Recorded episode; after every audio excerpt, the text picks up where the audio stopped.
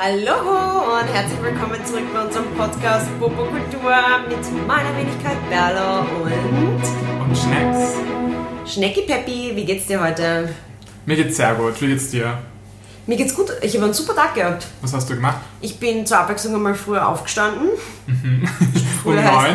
Nein, eben nicht, weil sonst stehe ich immer kurz vor neun auf, damit ich dann ready to work bin. Ich bin um sieben aufgestanden, gemütlich meine Morgenroutine durchgeführt, Kaffee eingezogen, voll eingehackelt, Mittags supergeiles Hardcore-Sportprogramm abgezogen, äh, eine Wohnung, die ich mir gerne anschaue, einen Termin vereinbart. Du bist jetzt hier, war einkaufen, Klopapier ist ausgegangen. Zack, zack, Hast zack. alles wieder? Hab wieder alles. Weißt du, was mir auffallen ist, was mir, mich heute beschäftigt hat? Bei mir, bei der Arbeit, gibt es ganz in der Nähe einen, einen Shop, wo du Kaffeemaschinen kaufst und Kaffee. Und das Ärgste ist, ich sehe jedes Mal, wenn ich dort vorbeigehe, einen heißen Typen drinnen oder gerade beim Reingehen oder beim Rausgehen. Es zieht magisch an die heißen Typen, dieses Geschäft.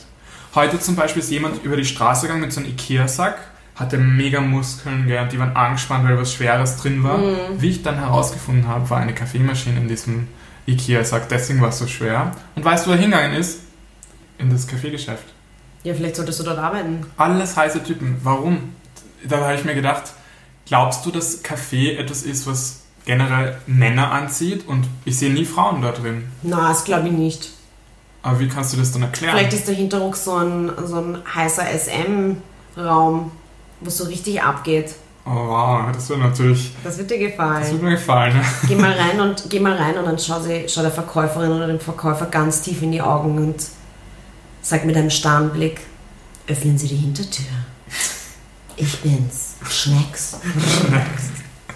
Ja, aber apropos Arbeit, ähm, genau, das ist halt in der Nähe von der Arbeit und heute sprechen wir auch über die Arbeit, nämlich konkret über Gehaltsverhandlungen. Da ist nämlich unsere Berlo eine wahre Expertin und sie wird uns heute in die Geheimnisse der Gehaltsverhandlungen einführen.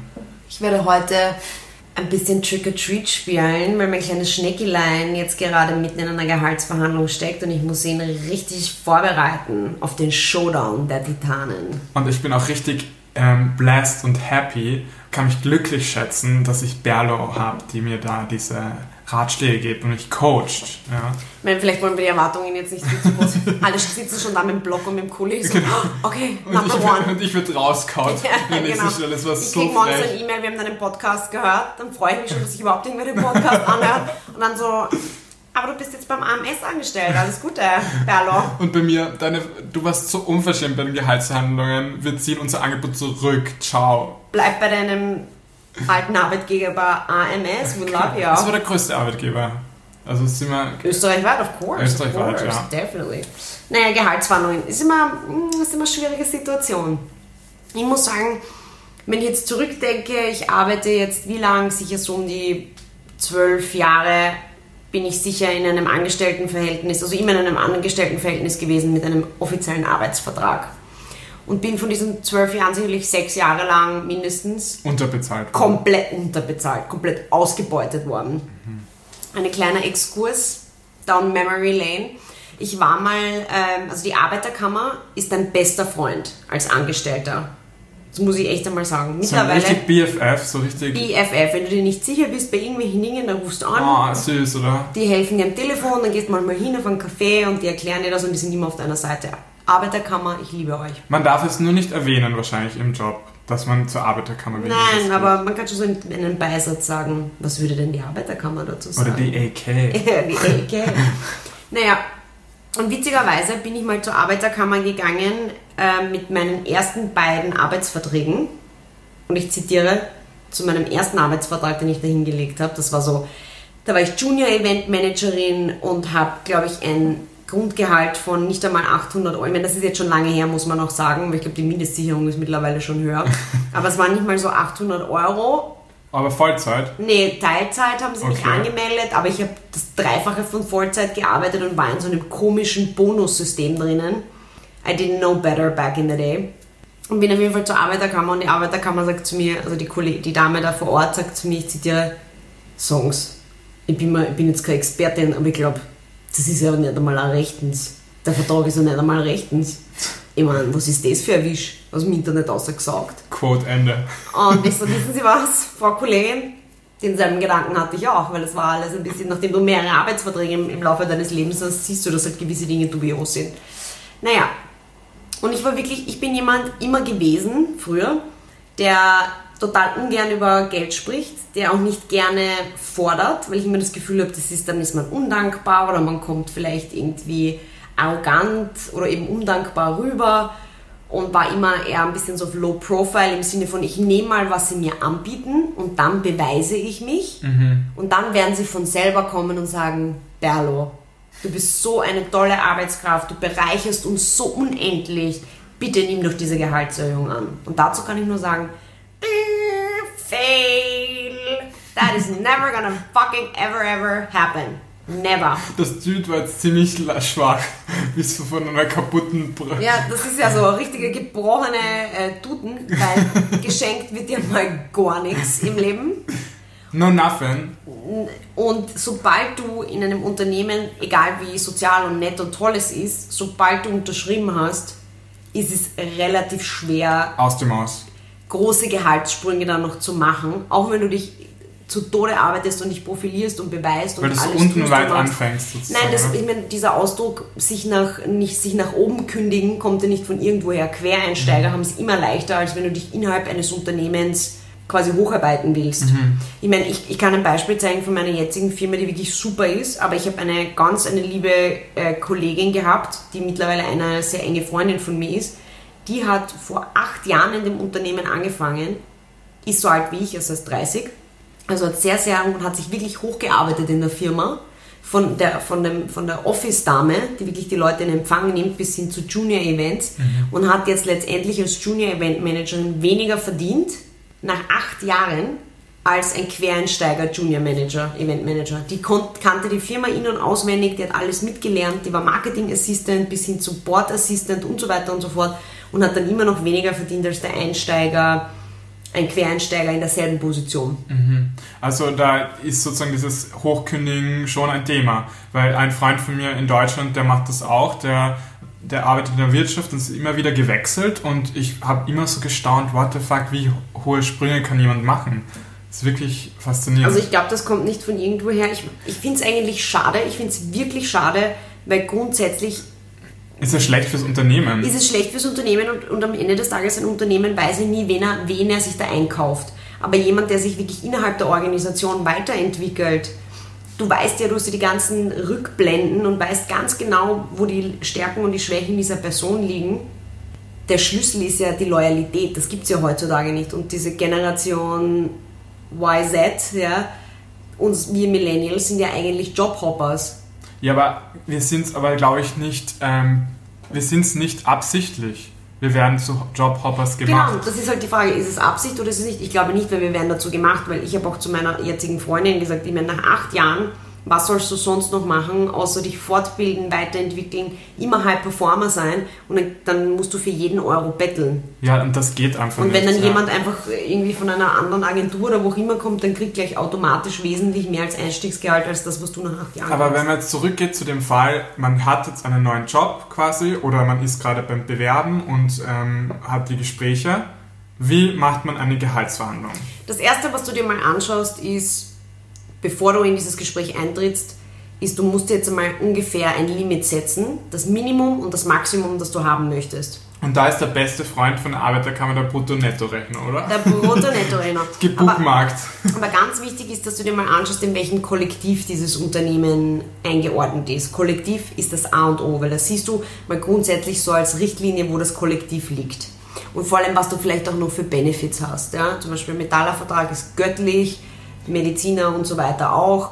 Dann gibt es wieder Journalismus schlechtere. ist sehr schlecht, Ja, Werbe, genau. Werbung ist ganz schlecht. Ja, man Das schaut ist- sich das mal an, wo ist das ja. eingeordnet. Aber man darf das jetzt auch nicht äh, zu hoch in den Himmel loben. Ein Kollektiv ist ein Richtwert. Das heißt, man kann wesentlich mehr bezahlen, als das Kollektiv ausschreibt. Aber du kannst nicht drunter gehen. Das ist Aber du unmöglich. solltest nicht runtergehen. Das heißt, die erste, die erste Regel ist, man schaut sich mal an, in welchem Kollektiv bin ich zu Hause. Dann überlege ich mir persönlich, okay, was habe ich davor verdient? Für den Arbeitsaufwand, den ich geleistet habe, hat das für mich gepasst? Ja, nein. Und grundsätzlich ist die Empfehlung immer jene, du musst schauen, dass du mehr verdienst, als du davor verdient hast.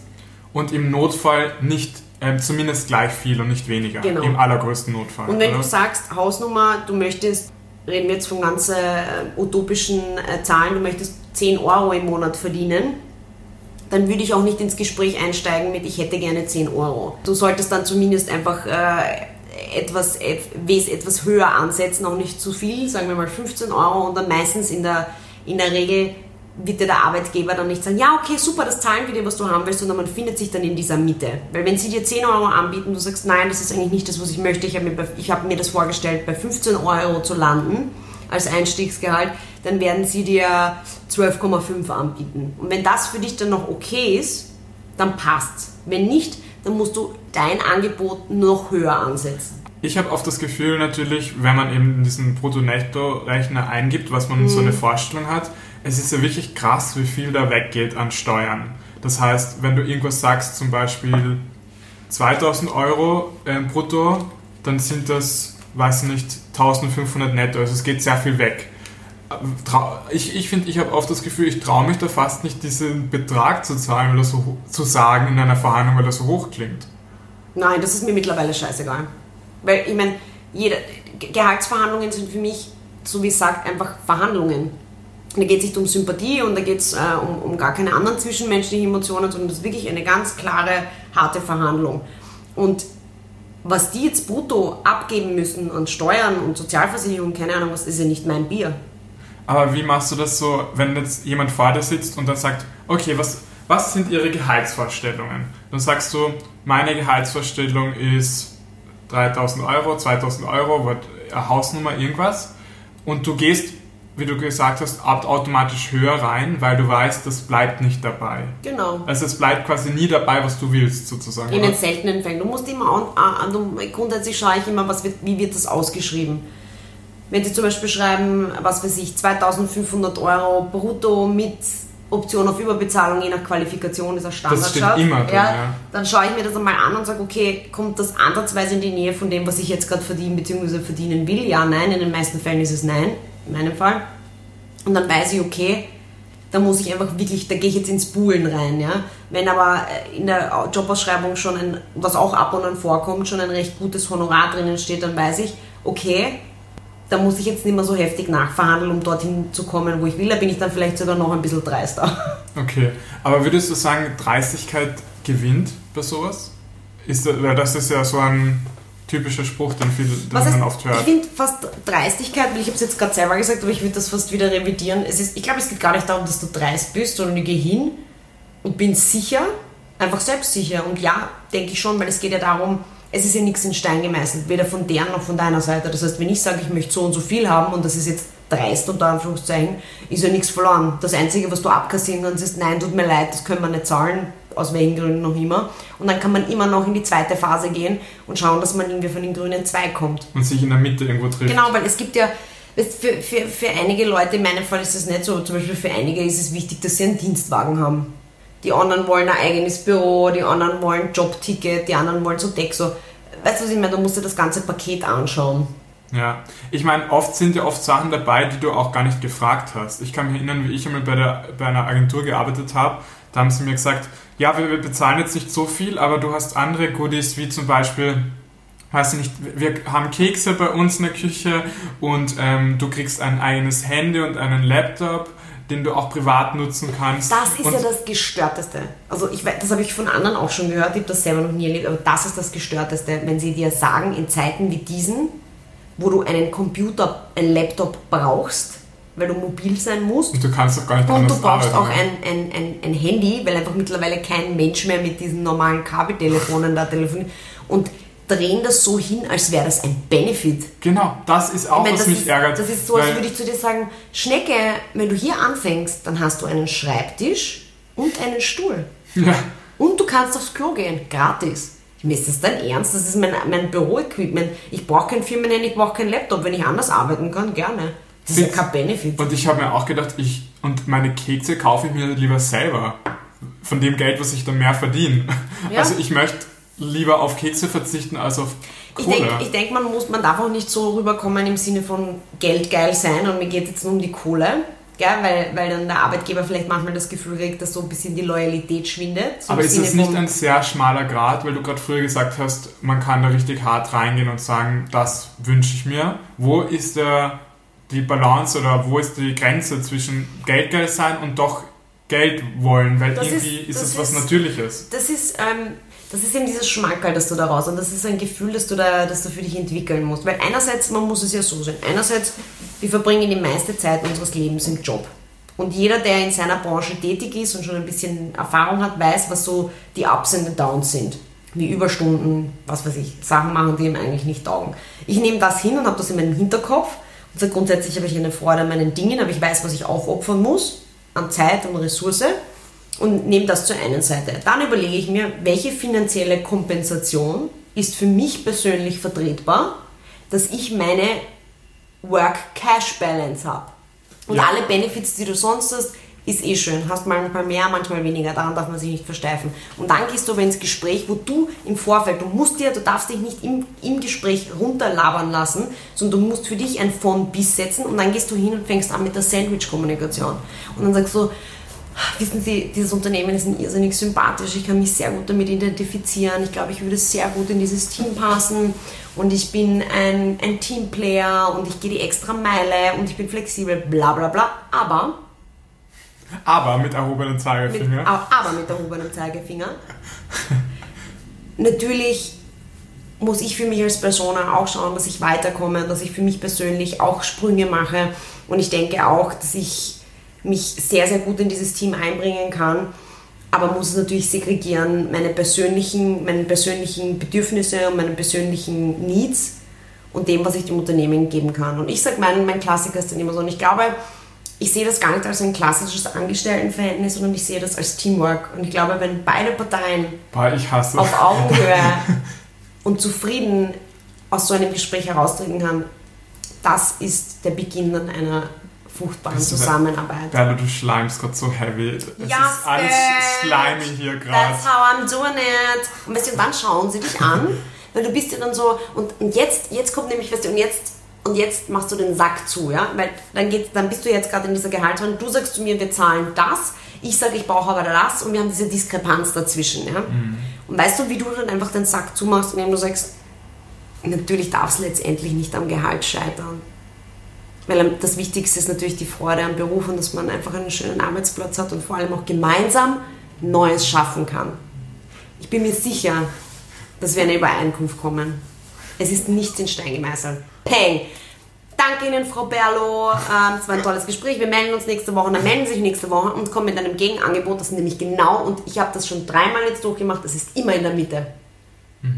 Und ich glaube, das ist auch ein bisschen so eine, ich weiß es nicht, Ego-Sache. Und Stolz, ihnen gell, dass man nicht- Von deren Seite Ja. so, wir gehen jetzt nicht all in, oder? Und sagen dann meistens immer, ja, so machen wir das mal so und so und wir können dann nach einem halben Jahr oder Jahr nochmal schauen und nochmal re-evaluaten. Blödsinn, vergiss das, weil das ist dann immer, dann machst du vielleicht schon noch Sprünge. Ich habe dann schon in den Jahren jetzt immer wieder ähm, Gehaltserhöhungen bekommen, aber den, du musst ein Fundament setzen, wo du glücklich bist und alles, was du jährlich am Top kriegst, ist nice to have und ist auch wirklich gut.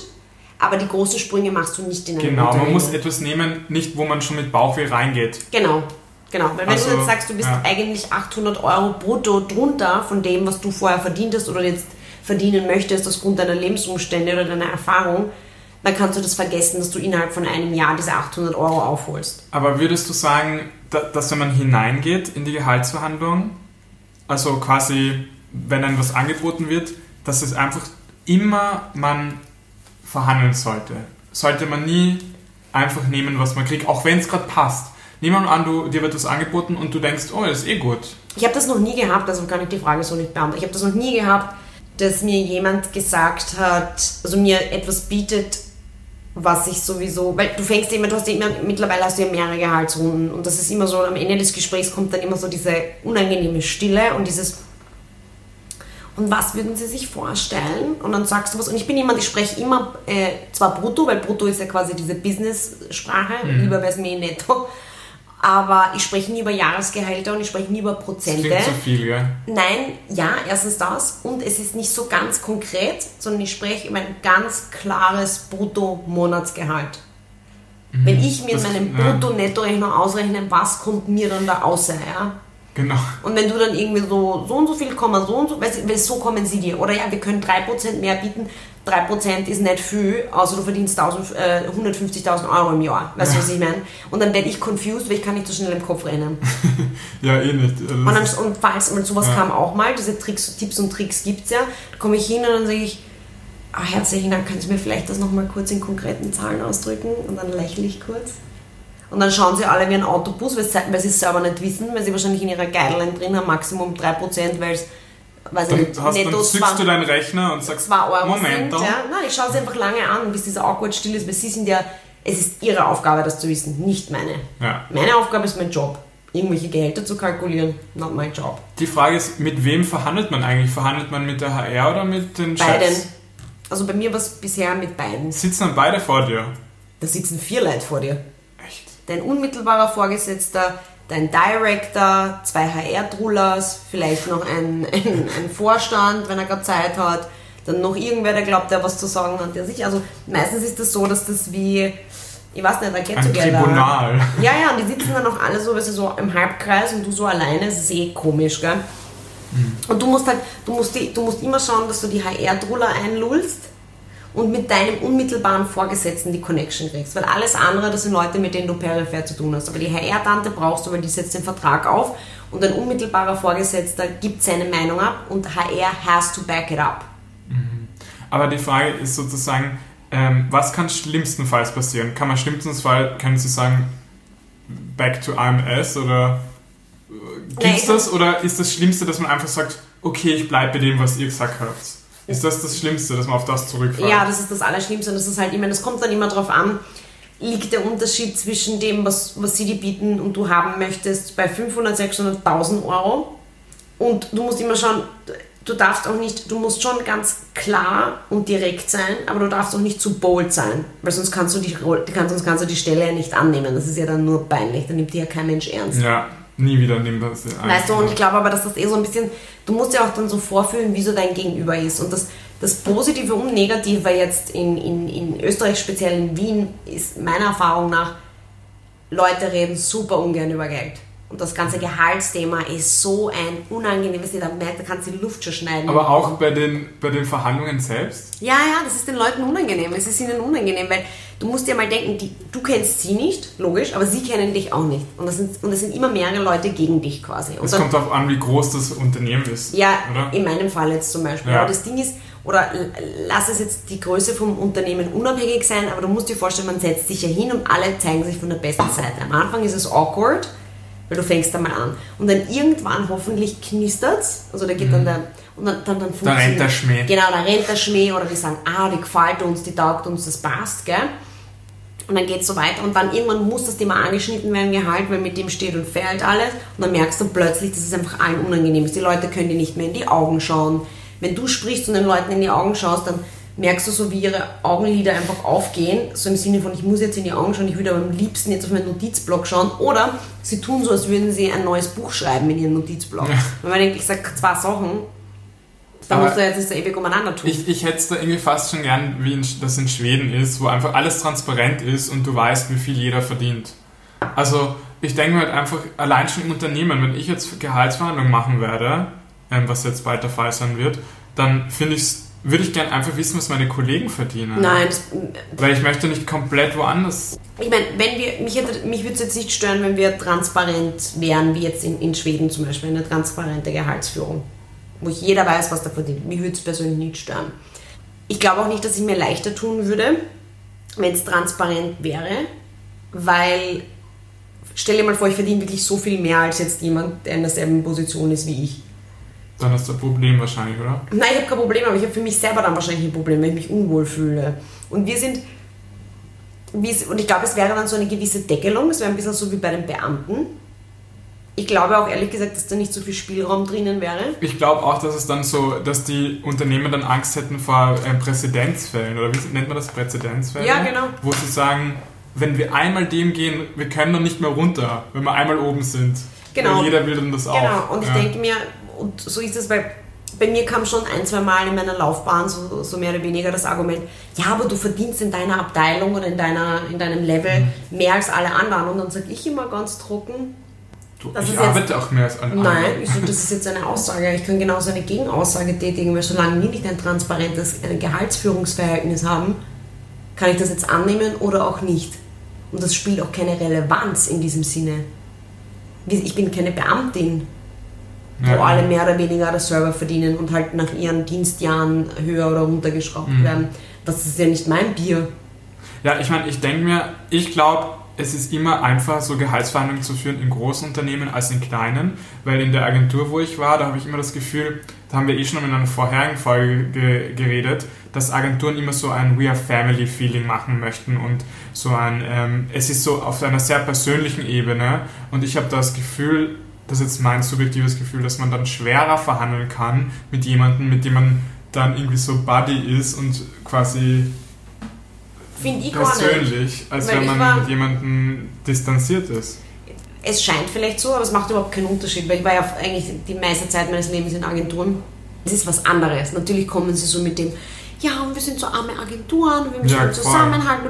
Völlig irrelevant. Ich bin auch voll darauf reingefallen. Verstehe mich nicht falsch ich wäre die Schlimmste gewesen. Du bist ja viel besser in der Hinsicht mit Agenturen und so weiter, weil du dich viel mehr distanzieren kannst, als ich das konnte, jemals. Weil ich super unsozial bin und ja, awkward. Okay, das Socially auch, awkward. Aber ich, mich, ich, mich, ich bin voll auf diese Tricks reingefallen, dieses, ja, wir müssen zusammenhalten und das ist ja im Prinzip, die Agentur ist ja ist auch eigentlich deine Agentur und jeder Erfolg ist dein persönlicher Ich meine, im Endeffekt kannst du aber auch nichts anders machen und du kannst da niemanden zwingen, dir was zu bezahlen, was du gern hättest. Also, Nein. weißt du was ich meine, bei Agenturen ist das so, ich meine, ich denke mir, weil du gerade gesagt hast, die gehört uns alle, die Agenturen, dieses, wie sie reden, gell? Ich finde, ähm, ich weiß nicht, wie es dir geht, wenn ich Anteile hätte an einem Unternehmen, dann würde ich irgendwie viel mehr das nachvollziehen können, dass ich wenig bezahlt kriege, aber dafür dann vielleicht einen Bonus. Also weißt du, was ich meine? Nein, also, ich nicht einmal. Anteile bringen dir gar nichts, weil es so marginal ist, wenn ich Miteigentümerin wäre, und zwar zu einem guten Teil, sicher, dann ist es meine Firma. Wenn du Anteile hast, ist auch ein, ein zum Teil deine Firma. Ja, aber bei Agenturen, was bringt dir das? Nix. Ja. Das kannst du ganz negative umschlagen. Nein, und ich verstehe das schon auch. Ich verstehe das auch, dass viele Unternehmen, äh, so äh, KMUs, also kleine und mittelständische Unternehmen, einfach auch nicht das Budget dazu haben, das Geld haben, wie, wir vor, wie du vorher erwähnt hast. Ja? Das, was du brutto bezahlst und das, was du netto rauskriegst, ich meine, da ist eine riesen Spanne dazwischen. Ja? Mhm. Das kann ich alles verstehen. Allerdings, wenn ich jetzt aus meiner, also als, als als aus der Position einer Angestellten spreche, kann mich das nicht beschäftigen. Es kann mich nicht beschäftigen. Ich bin nicht die Wohlfahrt. Ich kann nicht drüber nachdenken und sagen, ich möchte dieses Gehalt haben. Mein Gott, und was kostet die das Brutto? Na, und mein Gott, und was müssen die da an Pension-Dings zahlen und so zahlen? Und wen interessiert das? Das kann dich nicht interessieren. Ja. Weil am Ende des Tages interessiert das Unternehmen auch nicht, wenn du mal persönlich gerade nicht auf der Höhe bist und sonst irgendwelche Sorgen hast. Ich meine, was ich auch noch eine wichtige Frage habe jetzt, also bezüglich Gehaltsverhandlungen, wir sind ja gerade in der Corona-Krise und einer Wirtschaftskrise. Glaubst du nicht, dass man da quasi alles nehmen muss, was man kriegen kann? Weil es wird wahrscheinlich wieder 500.000 Arbeitslose geben im Herbst oder im Winter. Ähm, muss man da nicht mit jedem Cent zufrieden sein, den man kriegt und jedem Job? Ja, es kommt darauf an, wo du in welcher Branche du liegst. In meiner Branche, wenn ich jetzt meinen Job verliere, ja, dann muss ich echt alles machen. Und dann würde ich auch putzen gehen oder dergleichen, weil ich glaube, sein Eventmanager wird jetzt in der Corona-Krise irgendwo gesucht. Sicher nicht. Gott bewahre, wenn ich ihn verlieren würde, ja sicher. Ich glaube, ich müsste komplett neu umsetteln. Warum? Es wäre ein Schock, glaube ich. Jetzt, ich will jetzt gar nicht so über mich selber reden, aber... Wir wollen auch nicht irgendwie so etwas hervor... Wie sagt man, da gibt es einen eigenen Ausdruck Jinxen. Ja, jinxen, wir wollen nichts jinxen, aber das, das meine ich gar nicht, sondern natürlich ist, wie gesagt, wir sprechen von unseren Fällen. Gell? Und es gibt viele Leute, die die Möglichkeit nicht haben. Und es kommt doch immer darauf an, es ist, jeder Fall ist individuell. In welcher Branche bist du? Was tust du? Wie lange bist du schon darin tätig? Bist du Vollzeit, Teilzeit? Und vor allem, bist du ein Typ, der sich ähm, verwirklichen will in seinem Job oder bist du einfach nur einen Job haben, damit du ein schönes Leben hast und dann einfach all deine Energie und alles Mögliche in deine Freizeit rein verlegen kannst? Ich, ich kenne genug Leute, die seit x Jahren mehr oder weniger dasselbe verdienen, weil es sie null schert.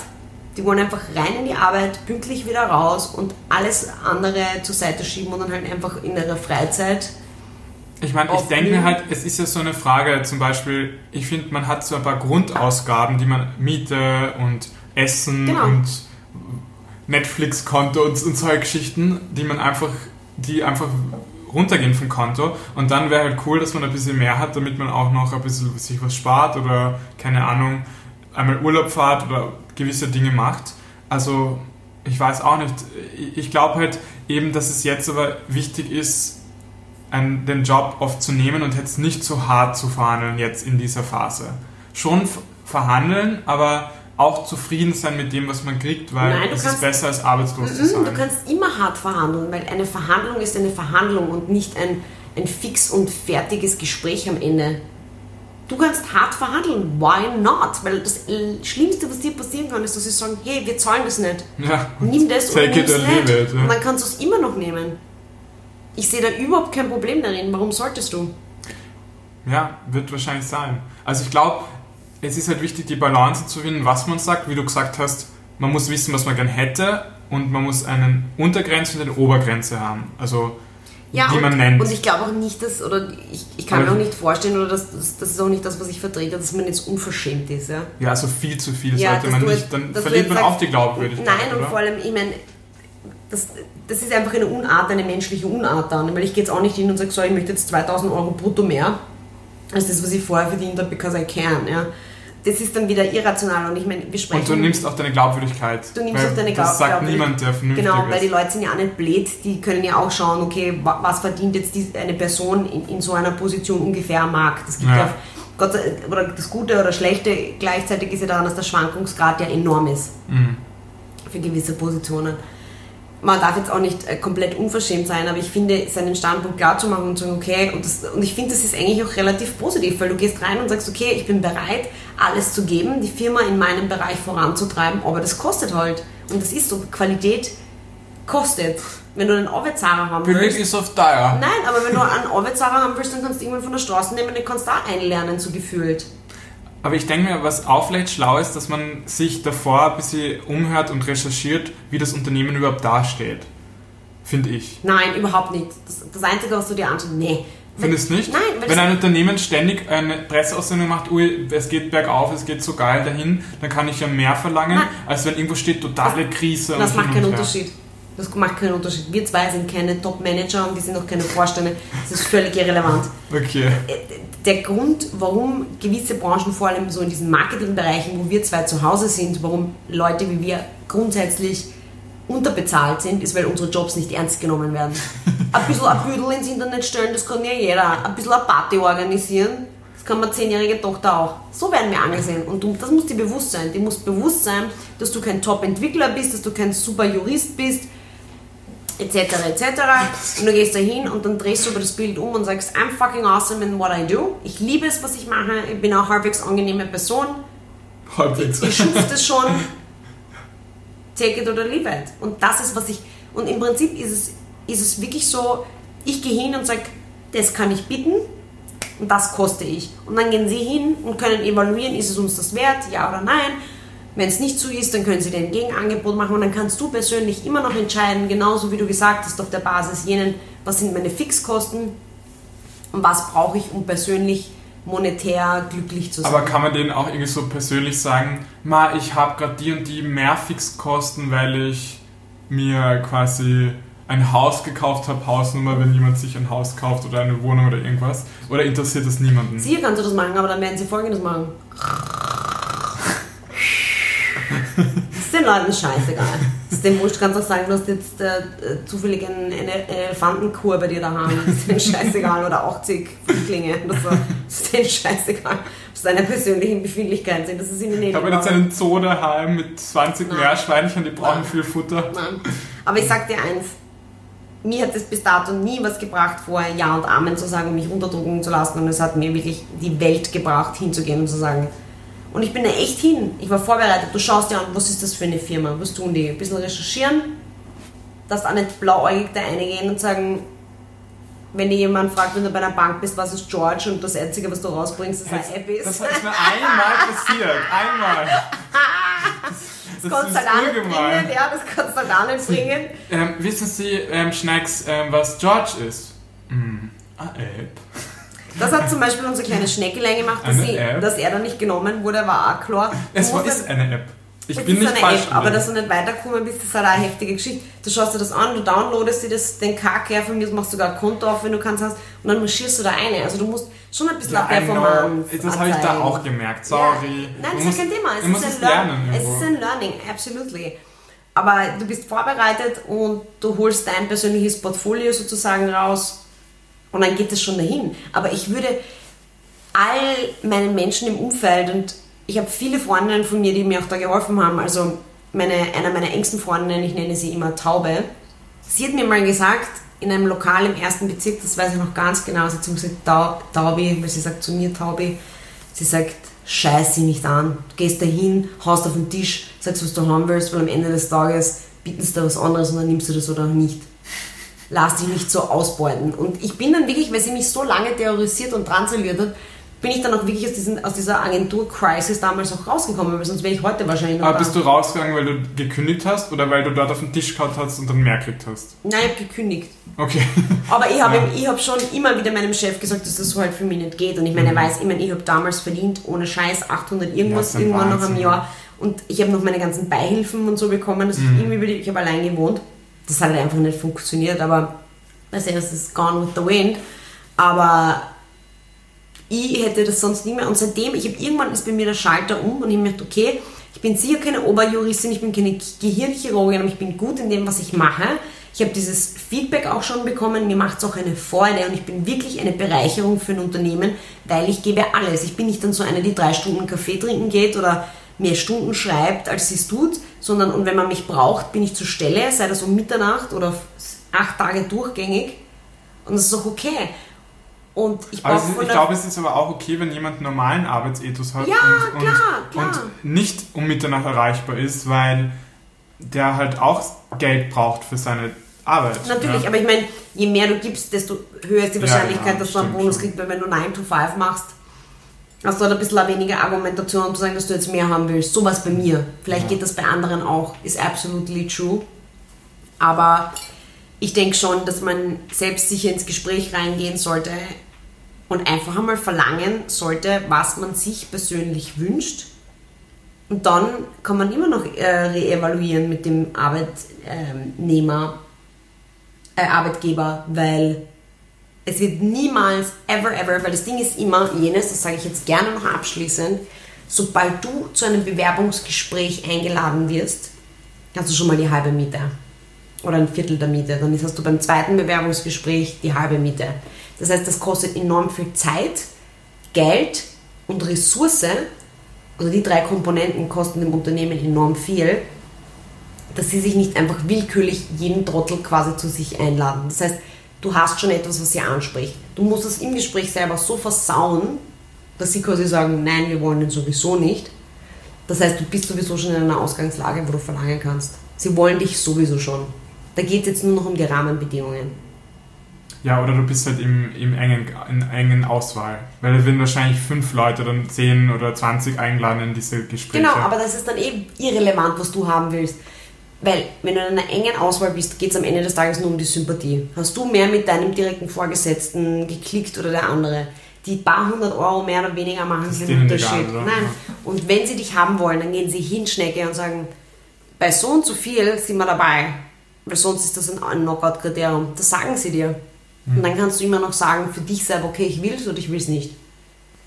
So schaut's aus im Schneckenhaus. Exactly. Mit diesen Tipps geht raus in die Welt mit erhobenem Haupt, Brust raus, Bauch rein, holt euch eure Jobs und macht Money, Money, Money in a rich man's world. See you next week. Tata. Bye bye. Du hättest aber jetzt auch ein bisschen mitsingen können, ja?